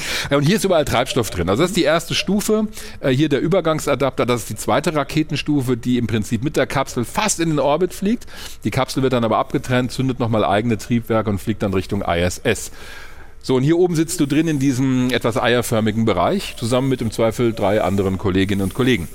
Wenn du da jetzt startest, und das kann ja halt doch immer passieren, so sehr das manchmal nach Routine aussieht, die Raumfahrt ist immer noch Technik, meine Gebetsmühle, an der Grenze des Machbaren. So, wenn jetzt die Rakete beim Start explodieren sollte, dann hast du hier oben ja ein Problem. Denn da sind so viele 100 Tonnen Treibstoff an Bord, dass natürlich die Kapsel auch im Feuerball wäre. Deswegen, und das ist ein Vorteil zum Space Shuttle, das hatte das nämlich nicht, es hatte kein Rettungssystem für den Start. Diese Rakete hat das. Und zwar passiert Folgendes. Vielleicht hat sich der eine oder die andere gefragt, was diese kleinen Leitflossen hier sollen. Äh, Die sind ja im Weltall nutzlos, gibt es keine Luft. Die sind dafür da, dass bei einem Startabbruch Folgendes passieren kann. Dann werden Raketentriebwerke gezündet an der Dragon-Kapsel. Die Kapsel wird sehr schnell mit relativ hoher Beschleunigung weggerissen von der Rakete und dann sorgen diese kleinen Flossen hier hinten für die Stabilisierung. Die Kapsel fliegt dann weit genug weg von der Rakete. Dieser Kofferraum hier hinten mit den Leitflossen ist übrigens wirklich ein Laderaum, der genutzt wird. Der wird abgetrennt und dann kommt die Kapsel am Fallschirm runter und landet ja im Atlantik. Und das war übrigens auch ein Grund, warum Matthias Maurer später starten musste. Es sind nämlich nicht nur die Wetterbedingungen entscheidend am Startplatz, am Kennedy Space Center, sondern auch draußen auf dem Atlantik. Denn wenn diese Kapsel in einem Gebiet runtergeht, wo ein Sturm ist, wo es hohe Wellen gibt, dann kann die Bergung gefährdet sein. Auch beim Aufprallen auf das Wasser kann es dann zu ja, ungewünschten Bewegungen und auch Beschleunigungskräften kommen. Also da kann ich dich insofern beruhigen. Der Start hier kann abgebrochen werden und zwar so, dass du es überlebst. Aber 4, 5G wäre schon eine Belastung, die ich als untrainierter. Also das. Ich, die Wahrscheinlichkeit, dass ich mal zumindest in Ohnmacht falle, wäre extrem groß, glaube ich mal, oder? Würde ich gar nicht mal sagen. Also es ist ja so, du sitzt in dieser Raumkapsel, du stehst ja nicht so, wie Ja. wir hier stehen, weil wenn du stehst und dann wirkt diese Beschleunigungskraft, dann sackt das Blut tatsächlich in die Beine weg und dann kriegst du einen Blackout. okay. Auch wenn du bei 4 bis 5G äh, musst du erstmal stehen bleiben. Ja, sagen. Ich meine, ich weiß ja, wir haben ja unauffälligerweise auch erwähnt, dass Oliver sogar mal einen Marathon gelaufen ist. Aber ich glaube, das äh, schaffst du selbst in bestem Training nicht, da stehen zu bleiben. Also, was macht man? Die Astronautinnen und Astronauten liegen in so Konturen sitzen. Die werden auch ein Stück nach hinten geklappt. Dann liegen sie quasi auf dem Rücken. Und so hältst du diese Beschleunigung wirklich relativ gut aus. Und du bewegst dich ja nicht groß, sondern liegst da drin. Und die Bilder vom Start sehen auch relativ entspannt aus innen drin. Was natürlich ein Problem ist, äh, wenn du nicht trainiert bist, du musst schon gegen diese 4, 5G anatmen. Also das, die Atmung muss ein bisschen pressen. Und was auch wichtig ist, äh, der Kreislauf wird natürlich belastet. Das musst du schon trainieren. Aber wenn du Achterbahn fährst, hast du zum Teil Beschleunigungskräfte, die auch in die Richtung gehen. Der große Unterschied ist, die hast du halt nicht für knapp neun Minuten. Am Ende ist nicht die ganze Zeit so, aber so neun Minuten fast, acht, neun Minuten dauert der Flug in die Umlaufbahn. Diese Beschleunigungskräfte hast du wirklich für einen langen Zeitraum und das ist genau das, was trainiert werden muss in einer Zentrifuge, dass du das aushältst. Okay, ich krieg gerade Regie, äh, ein Signal aus der Regie. Wir haben offensichtlich jetzt doch eine Verbindung nach Köln, was uns sehr freut. Kann ich noch mal meinen Spruch bringen? Ja. Uh, hello, Cologne EAC. This is Isaac. Do you read? I read you 5 by 5 ESOC. Übrigens, äh, ich, ich wollte einmal diesen Spruch sagen, weil das so der Klassiker ist in der Raumfahrt, so wird immer gefragt. Jetzt haben wir Rüdiger Seine tatsächlich Genau. im Bild. Aber Das da- ist der Astronautentrainer. Ich habe jetzt deine Frage so halb beantwortet, aber er wollte sagen, was passiert mit dir als Untrainierter? Also was ist mit dem Olli, wenn er in die Rakete steigt und hat vorher nicht trainiert? Das wird ihm gar nichts ausmachen. Er kann da äh, sozusagen sofort einsteigen. Auch dieses Zentrifugentraining ist eigentlich mehr dazu da, dass man mal erfährt, wie sich das anfühlt, nicht dazu da, dass man den Körper so weit auftrainiert, dass er irgendwas aushält. Aha. Also es wird schwer, man wird in den Sitz gedrückt, richtig kräftig. Äh, aber das äh, sollte dich nicht ausnocken. Matthias hat übrigens gesagt, der Flug war ausgesprochen angenehm. Ja, das äh, stimmt mich zumindest optimistisch, Oliver. Dich hm, anscheinend ja. auch. Ja, ja, klar. Ja. Hätte ich gerade gesagt, ja. Das wir kriegen tatsächlich auch schon die ersten Fragen, aber willst du erstmal? Ja? Nee, nee, unsere Hörerinnen und Hörerfragen gehen vor. Ähm, jetzt weiß ich gar nicht genau, an wen ich die Frage weitergeben soll. Ich denke, das entscheiden die beiden Herren in Köln. Ich habe eine Frage von Anja Dommel. Die fragt, kann man als Astronaut, Astronautin ein kleines Stück Weltraum als Erinnerung mit nach Hause nehmen? Also zum Beispiel, kann Herr Maurer am Ende seiner Mission ein kleines Stück ISS als Mitbringsel mit auf die Erde nehmen? Da wir die ISS ja noch für einige Jahre benutzen wollen, geht das nicht. Außerdem ist die äh, Lastenkapazität tatsächlich der Dragon-Kapsel auch ziemlich begrenzt. Also da kann man nicht einfach reinladen, reinladen, reinladen, sondern das bisschen, was wir an Ladung mit runternehmen können, das ist für wissenschaftliche Experimente reserviert und nicht für Souvenirs. Sie sitzen ja, und das müssen wir auch dazu sagen, damit unsere Zuschauerinnen und Zuschauer auch ein bisschen Eindruck bekommen, was da im Hintergrund zu sehen ist. Sie sitzen in der Trainingshalle des Europäischen Astronautentrainingszentrums in Köln und hinter Ihnen befinden sich ja nachgebaute Bauteile der ISS. Können Sie kurz mal sagen, was wir da sehen? Ja, man, man sieht hier eine 1 zu 1 Kopie des Columbus-Moduls und die hängt, das graue Stückchen ist sozusagen der Knoten 2, die Längsachse der ISS, hängt ja so ein bisschen nach rechts in Flugrichtung raus. Und auf der anderen Seite kann man noch so ein bisschen sehen, das ist das Hinterende der Raumstation. Das letzte russische Modul, das ist die Stelle, wo beispielsweise die Soyuz-Kapseln andocken können, wenn die Astronauten, Kosmonauten mit der Soyuz-Kapsel hochkommen. Ich habe gerade beschlossen, Olli, dass wir irgendwann mal gemeinsam Unbedingt. in diese Trainingshalle müssen. Wenn wir da rein dürfen. Also, ist kein Problem, wir können auch mal einen Podcast aus Köln machen. Okay, okay. ist hiermit vereinbart. Wir melden uns wegen der Terminabsprache, Herr äh, Columbus, fiel gerade das Stichwort, das ist das europäische Modul an Bord der Raumstation. Ich kann das ganz kurz mal an dem Modell zeigen, was ich mitgebracht habe heute. Das ist hier vorne, also damit wir einen Eindruck bekommen, wie groß das Ganze auch ist. Denn Rüdiger Seine, äh, wir sehen ja im Hintergrund, das sind ordentliche Tonnen. Das ist genau dieses Modul hier vorne an der Raumstation. Raumstation. Also wirklich hier an diesem Modell dieser kleine Teil und wir sehen, wie riesig das ist mit den ganzen Solarzellen. Also so groß wie ein Fußballfeld ungefähr die Ausdehnung der internationalen Raumstation. Haben wir weitere Fragen? Wir haben noch eine Frage bekommen von Weltraumnerd, die ist eher so allgemeinerer Natur, die bezieht sich jetzt nicht auf die aktuelle ISS-Mission beziehungsweise die Mission von Matthias Maurer. Ich lese sie trotzdem mal vor. Bleibt es dabei, dass Ende 2022 die neue ESA-Astronautengruppe vorgestellt wird? Da bleibt es bei, in der Tat. Wir sind im Zeitplan und Ende 2022 werden die vier bis sechs neuen ESA-Astronauten der Öffentlichkeit vorgestellt. Herr Seiner, eine Frage, die mich noch umtreibt. Das habe ich auch Matthias Maurer zum Schluss gefragt, weil er diese Momente geschildert hat, auf die er sich ganz besonders freut. Also gerade Schwerelosigkeit, dieser Blick auf die Erde. Und habe ich ja gefragt, ja, das kann man wahrscheinlich auch nicht alles simulieren. Es gibt bei Ihnen in Köln so ein riesiges Tauchbecken, wo Manöver unter Schwerelosigkeit trainiert werden. Also diese Außenbordmanöver. Also da schwimmen die Astronauten und Astronautinnen quasi unter Wasser. Ich meine, wie nahe kommt das denn wirklich an die Schwerelosigkeit ran? Weil die spüren ja noch die Erdanziehung, oder? Das kommt äh, nicht im Gefühl für den Astronauten an die Schwerelosigkeit heran, weil in der Tat, wenn er da drin beispielsweise auf dem Kopf steht, dann rauscht immer noch das Blut in den Kopf. Was es aber sehr gut simuliert ist, der Auftrieb sorgt dafür, dass alle Gerätschaften sich verhalten, als wären sie schwerelos. Man kann da üben, wie man sich an der Struktur der Raumstation entlanghangelt. Man muss sich ja sichern, damit man nicht verloren geht. Äh, und man kann halt Orientierung trainieren. Wie sieht das aus, wenn ich auf dem Kopf stehe und wenn ich dann an meinem Gürtel noch fünf bis sieben bis acht Werkzeuge und Instrumente hängen habe? Wie muss ich die sortieren, damit ich da anständig mitarbeiten kann? Das ist eigentlich, was wir trainieren. Oliver schaut mich ja, schon so auffordernd an. Da wir jetzt aktuell keine Frage ähm, sozusagen von außen haben, darf ich vielleicht noch eine Frage an Herrn Seine stellen und die bezieht sich auf die Ereignisse Anfang der Woche. Diesen Zwischenfall mit dem abgeschossenen russischen Satelliten, der ja auch dazu geführt hat, dass die ISS-Besatzung ein nicht vorgesehenes Manöver durchführen musste und sich ja vorübergehend in die Raumkapsel in Sicherheit bringen musste, wegen einer möglichen Kollisionsgefahr als Präventivmaßnahme. Das hört sich für uns außenstehende Laien ziemlich dramatisch an. Herr Seine, ich könnte mir aber vorstellen, sowas ist tatsächlich trainiert und ist sozusagen, was Abläufe auf der ISS angeht, dann doch für die Astronauten Routine, oder? Das ist vorher trainiert, natürlich. Das äh, ist nichts, was äh, völlig überraschend und selten kommt.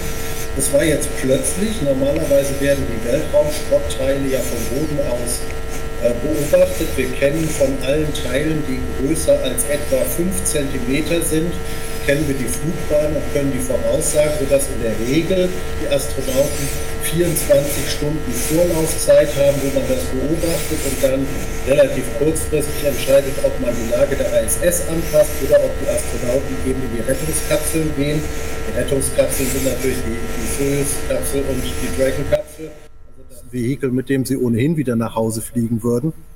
Insofern war es jetzt ein bisschen plötzlich, aber für die Abläufe für die Astronauten war es kein Problem. Wir haben noch eine leichte Beeinträchtigung der Arbeit auf der ISS, dadurch, dass wir zum Teil noch Luken geschlossen halten, um die Gefahr äh, zu verringern. Aber ansonsten läuft die Arbeit inzwischen schon wieder ganz gut.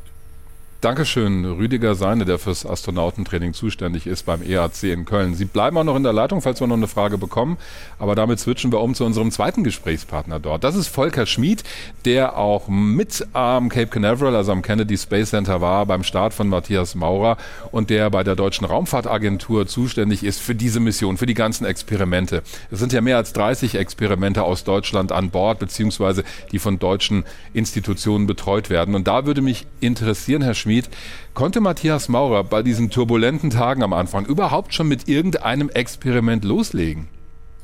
Ja, das ging in der Tat und auch dank der guten Replanung oder Umplanung konnten wir also alles soweit äh, erstmal abarbeiten. Zum Beispiel das Dosis 3D Mini, die Ausbringung der Strahlungssensoren oder der Proben hier, das hat stattgefunden. Und Thermomini, das ist so ein Stirnband, zur Erfassung der Körperkerntemperatur. Das äh, sollte eben bis gestern früh laufen. Das hat auch geklappt, trotz der geschlossenen Luken. Also gestern ist auch das Metabolic Space, die erste Session gelaufen, also die Atemgasanalyse von der TU Dresden Experiment.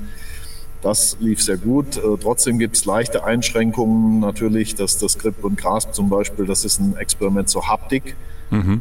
Das ist äh, verschoben, aber das kriegt man auch noch hin. Also das hat natürlich äh, gewisse Einschränkungen, aber im, im Großen und Ganzen sind wir trotzdem zufrieden. Ich höre auch so ein bisschen raus, Sie haben jetzt einige Experimente aufgezählt und da geht es immer wieder auch um die Physiologie, also um die Frage, wie geht es eigentlich äh, in diesem Fall Matthias Maurer dort oben. Das heißt, die Astronautinnen und Astronauten sind auch selber Versuchsobjekte. Genau, wir sind äh, Versuchskaninchen, wenn man das so äh, praktisch beschreiben will. Äh, natürlich äh, Menschengesundheit, das ist eines der größten Forschungsdisziplinen oder Forschungsfelder da oben. Äh, wir gehen ja nicht ins All zum Selbstzweck, sondern wir wollen ja gerade für die Gesellschaft Dinge erforschen. Ich sag mal, all das, was mit der Gesundheit, mit dem Stoffwechsel, mit dem Immunsystem, mit Muskeln, Knochen zusammenhängt, Muskelschwund, Knochenschwund in der permanenten Schwerelosigkeit. Ähm, da ist der Astronaut ein wunderbares Testfeld, wenn man das mal so formulieren will, äh, auch für das Altern im Prinzip ein Modell. Das ist natürlich beim Astronauten reversibel mit den Versuchen, aber die Symptome der demografischen Gesellschaft, die sind ähnlich äh, wie in permanenter Schwerelosigkeit. Und da kann man wunderbar forschen und gucken, was leitet man ab an Therapien, an Medikamenten, an, ja. an Methoden, um das zu mitigieren. Das finde ich ganz sympathisch, denn also wenn ich an mir selber so Alterungserscheinungen feststelle, kann ich jetzt in Zukunft immer sagen, wow, das ist irgendwie auch ein bisschen Weltraumforschung und ganz ohne, dass ich ins All geflogen bin. Es beruhigt mich so ein bisschen. Wir haben auch schon Fragen an Sie bekommen. Sogar eine Frage, die ganz gut zu dem Thema passt, nämlich von Oliver Knieling, der nämlich wissen will, da gerade das Thema Ladekapazität in der Dragon-Kapsel angesprochen wurde, wie verändert sich eigentlich das Gewicht bei einem Langzeitaufenthalt? Muskelmasse zum Beispiel wird ja meines Wissens abgebaut. Verliert man daher generell an Gewicht? Passt eigentlich ganz gut jetzt an der Stelle zu ja. dem, was Volker Schmid eben schon erzählt hat. Äh, das Sportprogramm, was ja die, die äh, Crewärzte und äh, das Crewprogramm vorgibt, wenn man das äh, gut befolgt und ähm, abgestimmt natürlich mit der Ernährung und die ist ja abgestimmt, ähm, dann äh, kann man sogar mus etwas Muskelmasse zulegen bei so einem Aufenthalt. Das hat Alexander Gerst in 2018 bewiesen. Der ist äh, mit ein bisschen mehr Muskelmasse zurückgekommen, ähm, als wie er hochgeflogen ist. Das fand ich total erstaunlich. Das hat mich wirklich überrascht, denn also dass jemand mit mehr Muskelmasse zurückkommt aus der Schwerelosigkeit als vorher. Und ich meine, Alexander Gerst sah auch vorher schon sportlich aus. Äh, das ist aber nicht die Regel, oder? Das ist typabhängig, würde ich mal sagen. Auch abhängig, wie der Mensch sich äh, langfristig da oben adaptiert, Stoffwechsel, auch Immunsystem, äh, die ganzen Parameter. Das sind so viele Stell, Stellgrößen. Das ist ein Gesamtkonzept. Aber grundsätzlich, je besser das Training ist und je genauer man das befolgt, desto eher die Chance, dass man seine Muskeln in der Masse erhält und, und vielleicht sogar ein bisschen fitter zurückkommt. Und dann haben wir noch, Herr Schmidt, zwei absolute Insider-Fragen, Oh. finde ich. Die finde ich, und zwar von Stefan Kriesinger. Ich hänge die mal beide hintereinander, weil bei uns auch schon ein bisschen die Zeit drängt. Erste Frage. Was bedeutet eigentlich Five by Five? Das sagte ja Matthias Maurer, schreibt Stefan Kriesinger bereits zu Josef Aschbacher. Ich bin sehr gespannt. Das ist der ESA-Generaldirektor, Josef ganz wichtig. Aschbacher, genau. Also Five by Five. Und die zweite Frage, weil sie relativ kurz ist, gleich hinten dran. Darf der, ich muss es jetzt wirklich wörtlich vorlesen, OG-Indikator V eigentlich wieder zurück auf die Erde oder bleibt der auf der ISS? Ich- ich der OG-Indikator V. Da kann ich weiterhelfen. Ich glaube, damit ist der sogenannte Zero-G-Indikator gemeint. Okay. Also die nehmen immer so ein Stofftier Entschuldigung. mit. Ja, das ist ja, aber es schreibt sich halt so, 0G. Also das ist so ein Stofftier, das irgendwie in der Kapsel ist und das dann, äh, sobald Schwerelosigkeit ist, da ein bisschen rumfliegen darf. Das ist mehr so ein Gag bei Astronauten. Ich glaube, das meint er. Five bei Five abklatschen. Das ist meine Interpretation. Äh, genau. Und die Stofftiere, die Maskottchen, ich gehe mal davon aus, dass sie zurückgehen als Souvenir äh, für Museen oder für wen auch immer, ist meine Interpretation. Aber vielleicht kann Rüdiger auch noch was dazu sagen. Ja, bei Five by Five mische ich mich nochmal ein.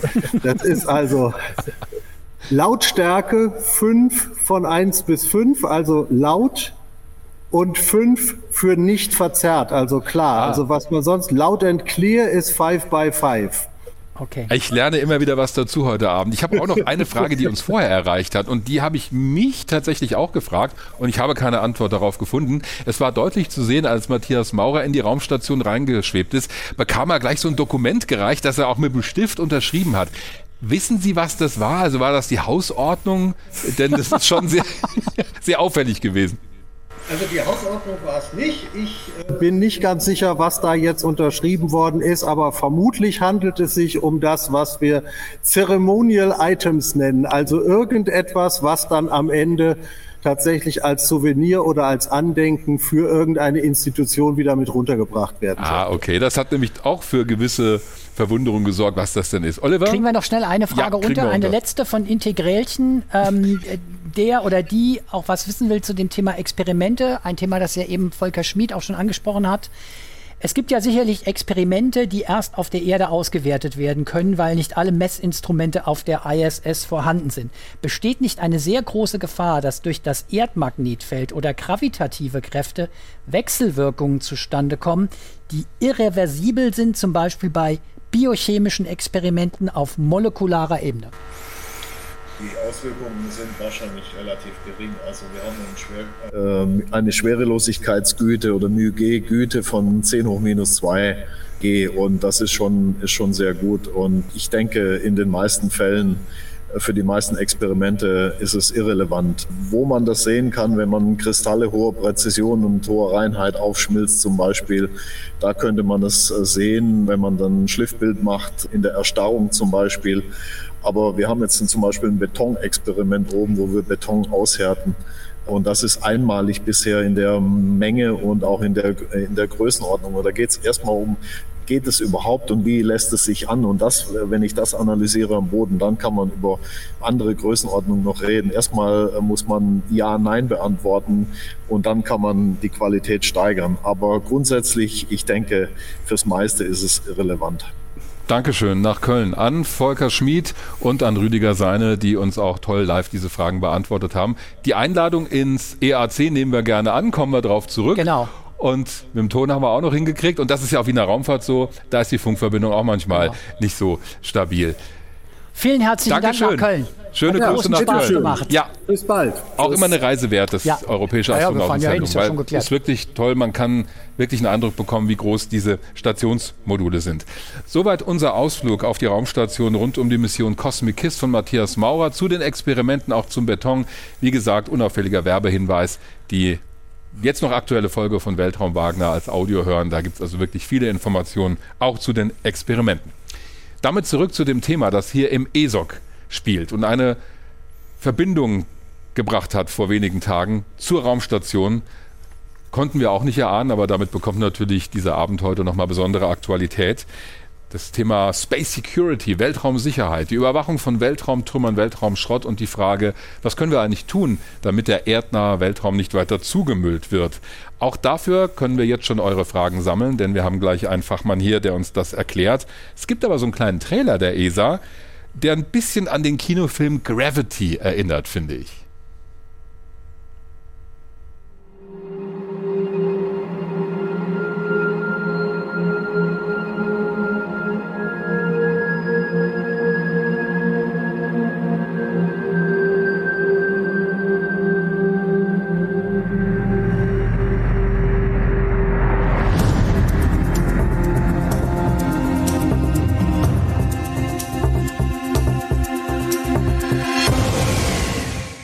Der Film endet natürlich an der gemeinen Stelle und Sie haben auch gesehen, das war gemacht für eine Veranstaltung der ESA in diesem Jahr. Sie sehen also diese beiden Satelliten aufeinander zufliegen, zufliegen, zufliegen, dann hört der Film auf. Was passiert wohl dann? Jan Siminski ist bei uns. Herzlich willkommen. Hallo. Äh, herzlich willkommen ist lustig, weil er arbeitet ja am ESOC. Aber es ist schön, dass Sie auch heute Abend Zeit für uns gefunden haben. Er ist Space Debris Analyst. Ich würde mal als Sie als Weltraumschrottfachmann bezeichnen. Ist das okay? Das passt, ja. ja. Es wird immer von Weltraumtrümmern geredet bei den Fachleuten, weil es ja nicht nur Schrott ist, sondern auch Trümmer, die da oben erst entstehen. Genau, ja. Und bei solchen äh, Zusammenstößen im Endeffekt, wie jetzt dargestellt im Film, gibt es immer eine riesengroße Trümmerwolke, die sich äh, verteilt auch. Also das heißt, erstmal verteilt es sich meistens entlang der Bahn. Das heißt, jede, jedes kleine Teilchen kriegt bei diesem Zusammenstoß einen, einen, einen da findet im Endeffekt ein Impulsübergang statt. Und das heißt, das kriegt einen Tritt in den Hintern quasi. Ja, so kann man es sagen. Ja. Und äh, jedes Teilchen kriegt eine eigene kleine Geschwindigkeitsänderung mit. Und damit verteilt sich das einmal über die Bahn, entlang dieser Bahn, entlang dieser Ellipse.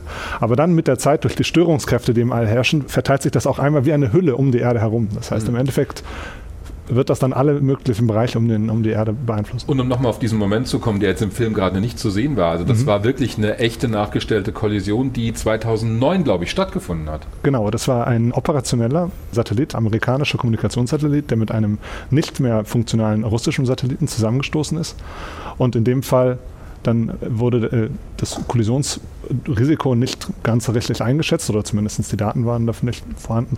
Und ähm, dann ist es passiert. Es ist passiert und das war eines wirklich der schlimmsten Weltraumtrümmer-Events überhaupt, eines der schlimmsten Ereignisse. Da kann ich mich noch gut daran erinnern, wie alle schockiert waren, dass sowas überhaupt passieren konnte, wo das doch so gut überwacht wird, weil wir wirklich mit zwei Satelliten zu tun hatten, die eigentlich ganz gut zu überwachen waren. Was jetzt am Montag dieser Woche passiert ist, war natürlich was anderes. Das war ein Test des russischen Militärs.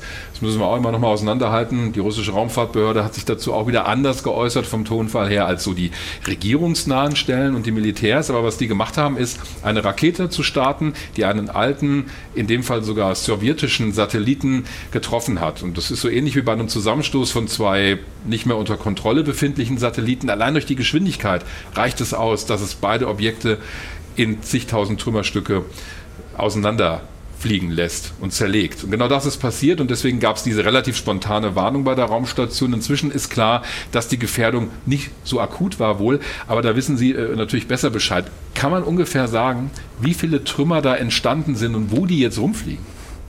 Ganz genau kann man das nicht sagen. Am Anfang ist es so, dass die Trümmerteilchen alle sehr nah beieinander fliegen. Das heißt, wenn die durch den Radar oder durch andere Beobachtungssysteme durchfliegen, muss man die erstmal auseinanderhalten. Und was man am Anfang macht, ist, dass man zählt. Das heißt, noch nicht wirklich katalogisiert und sagt, okay, da fliegt jetzt dieses Teilchen, da fliegt das Teilchen. Erstmal fängt man an zu zählen und da wird von den amerikanischen Beobachtungssystemen von 1000, über 1000 Objekten geredet. Das sind aber jetzt nur die sichtbaren von deren System.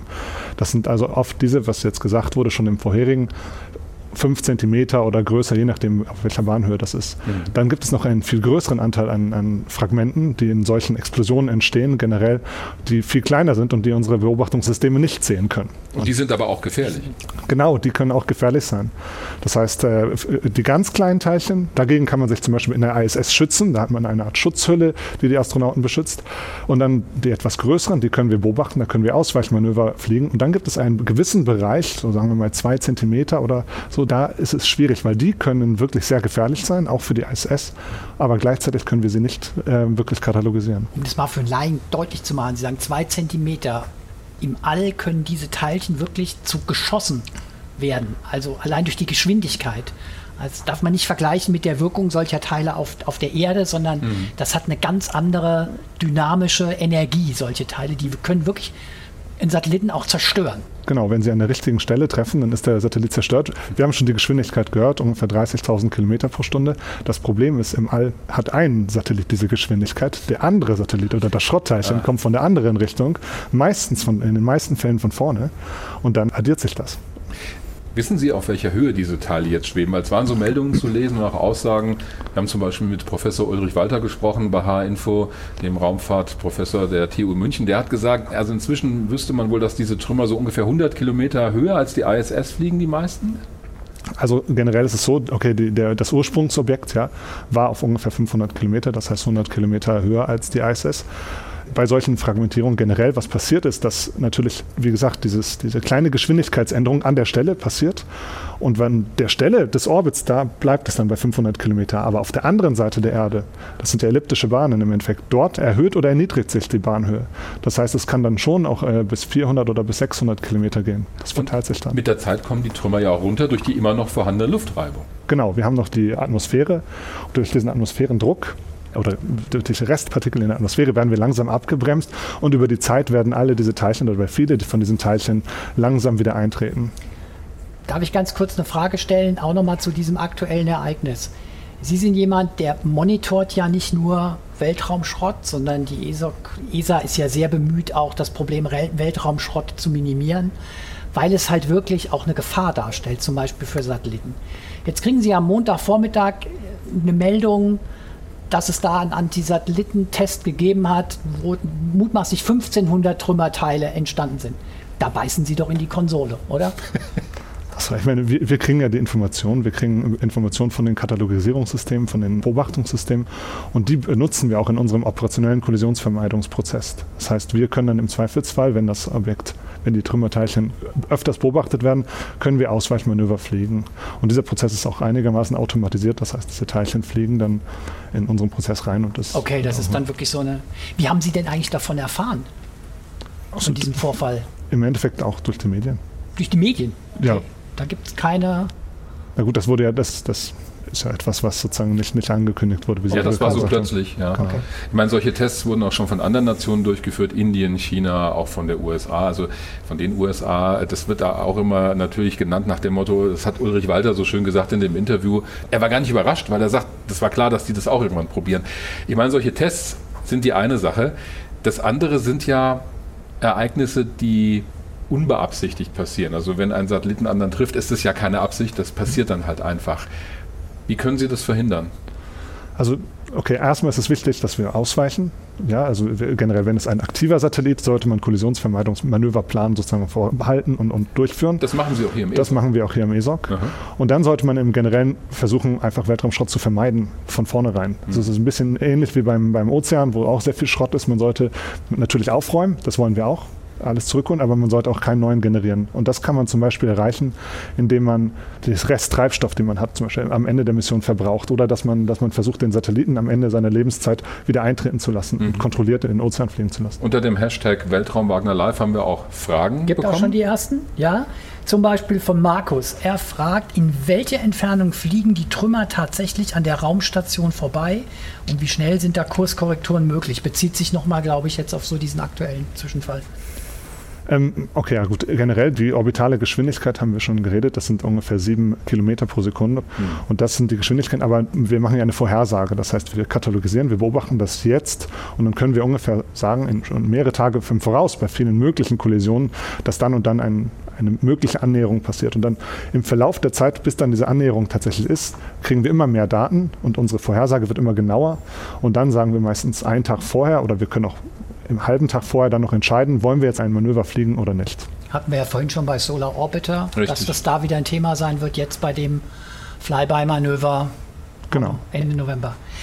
Micha fragt, wie schafft man es, den unzähligen Schrott im Umlauf der Erde mitzupinnen, um mögliche Kollisionen vorherzusagen? Geht das mittels Radar oder helfen da wiederum die Satelliten?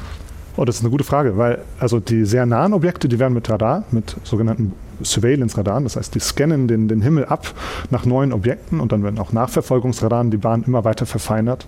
Wenn die Objekte weiter weg sind, dann benutzt man tatsächlich Teleskope. Die werden robotisch gesteuert, schießen im Endeffekt Fotos von den Objekten. Ach ja. Genau. Und, äh, aber das Problem bei Teleskopen zum Beispiel ist, dass wenn man die auf der Erde benutzt, dass man die Atmosphäre dazwischen hat Ah. und die bringt einem einmal ein, ein, ein Wabbeln quasi in sein Signal rein. Das heißt, man hat relativ größere Fehler und man hat auch noch das Wetter, die Wetterabhängigkeit. Ja. wenn, wenn eine Wolke davor ist, dann kann man das nicht ob- beobachten. Und da ist es wiederum schlau, wenn man einen Satelliten einfach in den Orbit schießt, der auch eine äh, Kamera an Bord hat und ein gutes Teleskop und die katalogisieren das dann auch oder helfen das dann auch, die, die anderen Schrottteilchen zu katalogisieren. Und das wollen wir auch machen bei uns. Das ist geplant. Ja? Das ist schon geplant und da sind wir in einer gewissen sozusagen Phase dieser Mission. Und dann gibt es eine Frage, die bezieht sich gar nicht aufs Monitoring, sondern auf die Vermeidung von Schrott. Und die kommt, jetzt muss ich nochmal auf mein iPad hier drücken, nicht, dass das äh, schwarz wird, der Bildschirm, von Ich und mein Hund aus der Schweiz. Liebe Grüße aus der Schweiz. Steht hinter der Frage, gibt es Überlegungen, Satelliten wiederverwendbar zu machen? Also ist das überhaupt möglich? Ich stelle mir das so vor, man landet den Satelliten auf der Erde, tauscht Defekte der Teile aus, die Technik wird auf den neuesten Stand gebracht, also Update, und dann geht es wieder hinauf in den Weltraum. Das ist eigentlich eine faszinierende Vorstellung. Ich habe nur meine Befürchtung, Könnte ein bisschen teuer werden vielleicht. ja, Nein, es ist, es ist gar nicht so abwegig, ehrlich Aha. gesagt. Wir haben, wir haben in Holland, im anderen Estec-Standort, da gibt es das äh, Clean Space Büro und das arbeitet genau in solchen Technologien, wie man sozusagen, was nennen wir In-Orbit Servicing. Das wird nicht auf, zum Boden zurückgeholt, das, das würde ja ein riesen Energieverlust sein. Wir müssten ja quasi die ganze Anstrengung, das runterzuholen und dann wieder hoch. Aber was man ja von vornherein reinplanen könnte, ist zum Beispiel bestimmte Adapterflächen, dass man dann sozusagen etwas neu wieder hinbringt, äh, somit den Satelliten wieder auflädt oder oder, Oder was genau, austauscht. Genau, oder was Hubble, austauscht. Das, das haben Astronauten gemacht, Genau. oder das könnte man auch robotisch machen. Genau. Es wurden tatsächlich mal, wenn ich mich recht erinnere, mit dem Space Shuttle in den Anfangsjahren zwei Satelliten zurück zur Erde gebracht und wieder gestartet. Aber ich glaube, das war finanziell nicht wirklich lohnend, weil so ein Shuttle-Start ja wahnsinnig teuer war. Wir hatten vor Ihnen das Stichwort Ausweichmanöver. Wie oft müssen Sie hier im ESOC Ausweichmanöver fliegen mit einem Ihrer Satelliten? Genau, also es hängt von der Bahnhöhe ab. Es gibt Gegenden quasi im Weltall, die sind gefährlicher und manche, die sind weniger gefährlich. Mit einem oder mit ein paar unserer Satelliten, die ungefähr äh, auf 800 Kilometer Höhe sind, die Sentinels, die wir äh, betreuen, Sentinel 1 und 2, da machen wir so ein Manöver alle drei Monate circa. Aber das ist nicht, sag ich mal, die einzige Arbeit. Wir haben viele andere Warnungen, wo wir trotzdem die ganze Vorbereitung für das Manöver machen. Das heißt, wir planen neue Stationen, Passes, das heißt, wann, wann schicken wir das Kommando, wir müssen eventuell Instrumente ausschalten, wir müssen eventuell die Bahn neu planen und das wird alles schon gemacht bis kurz vorher. Und dann sagen wir, naja gut, okay, die neuesten Daten sagen uns, es ist nicht mehr nötig, lass uns das Ganze abbrechen. Ja. Und das ist circa einmal im Monat. Okay, doch einiges an Ich glaube, wir Arbeit. könnten noch lange reden, Ja. auch über Ideen, die Sie haben, um Weltraumschrott zu minimieren. Aber wir kommen langsam so ein bisschen, So ganz langsam. Aber ganz langsam, aber Ein Beispiel dafür haben wir noch. Sie haben das, glaube ich, Clear Space Büro angesprochen, das in den Niederlanden am ESTEC sitzt, dem anderen ESA-Standort, den es hier in Europa gibt. Also einen, der ist einer der größeren. Und äh, unter dem Projekt Clear Space gibt es tatsächlich auch eine ganz konkrete Mission, die von der ESA geplant wird. Und das können wir uns jetzt in einem Film anschauen. Da sollen Satelliten zurück zur Erde geholt werden. Also Schrottentsorgung, Müllabfuhr.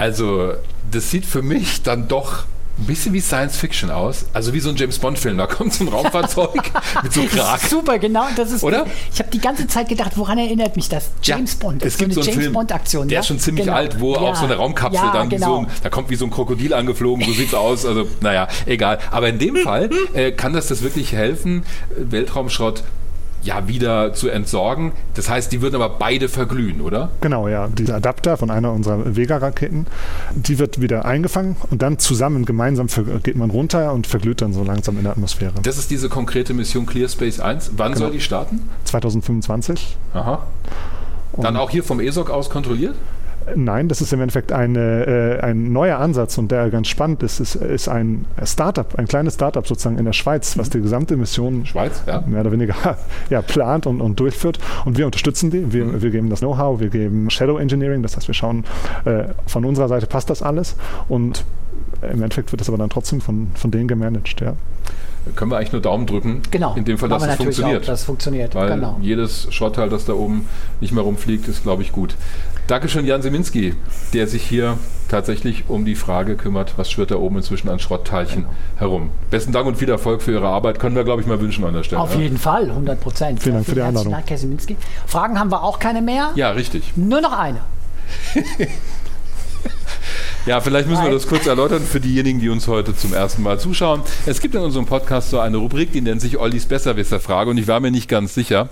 Also er stellt mir Olli am Schluss immer eine Frage, weil ich ja viele Fragen beantworte und da sucht er sich eine aus, wo ich möglicherweise ins Schwimmen komme. Genau, deshalb war, heißt sie auch die Besserwisser. Ich war auch nicht ganz sicher, ob du das ja. heute machen ja, wirst. Ja, es gibt keinen Weltraum Wagner ohne die Besserwisser-Frage. Also zumindest ist das meine Meinung und deshalb gibt es auch diesen Weltraum Wagner live nicht ohne die Besserwisser-Frage. Und die lautet heute folgendermaßen. Tata. Ollis Besserwisser-Frage. Mhm. Welches Objekt gilt als das älteste Stück Weltraumschrott? Wäre eigentlich ganz cool gewesen, wenn Jan Siminski noch hier geblieben wäre, ja, weil vielleicht hätte er Kann ich meinen Joker Möglicherweise weiß er es sogar. Ja. ja. Also Moment, welches, ja? also welches, du meinst jetzt welches Objekt, das von Menschen. Sehen wir ihn noch? Ich weiß auch gar nicht, ob er uns zugehört hat. Ja, ich, möchte, ich möchte mich ja nicht beeinflussen okay. lassen. welches Objekt gilt als das älteste Stück Weltraumschrott? Also das muss ja ein Satellit sein oder ein Objekt, das in den Anfangstagen der Raumfahrt ins All gebracht wurde, was heute dann noch rumschwirrt. Also Sputnik 1 ist es nicht, der ist schon längst verglüht. Also ich, ich, ich glaube, ich weiß es. Es müsste Vanguard 1 sein, amerikanischer Satellit, der... Könntest du dich bitte wieder umdrehen? Stimmt das? Stimmt. Vanguard 1 gestartet. Das haben wir übrigens nicht abgesprochen. Nein, also das, ich weiß nie, was er mich fragt. Ja, ich ich weiß das deswegen, weil der Satellit, der war so groß ungefähr wie diese Weltraumwagner-Kappe hier, so groß wie eine Grapefruit. Also das wurde auch damals von der Sowjetunion immer so, äh, so ein bisschen despektierlich gesagt. Ja, die Amis können ja nur Grapefruits ins All schießen. Und der ist immer noch oben, ist relativ Jetzt klein. pass auf, und das finde ich nämlich irgendwie ein Detail. Ja. Dieses Detail, das ich jetzt noch in petto habe, ist es eigentlich für mich wert gewesen, diese Frage zu stellen. Erstmal, es ist Vanguard 1 gestartet am 17.03.1958 oh ja. und er ist 1964 abgeschaltet worden. Jetzt kommt's.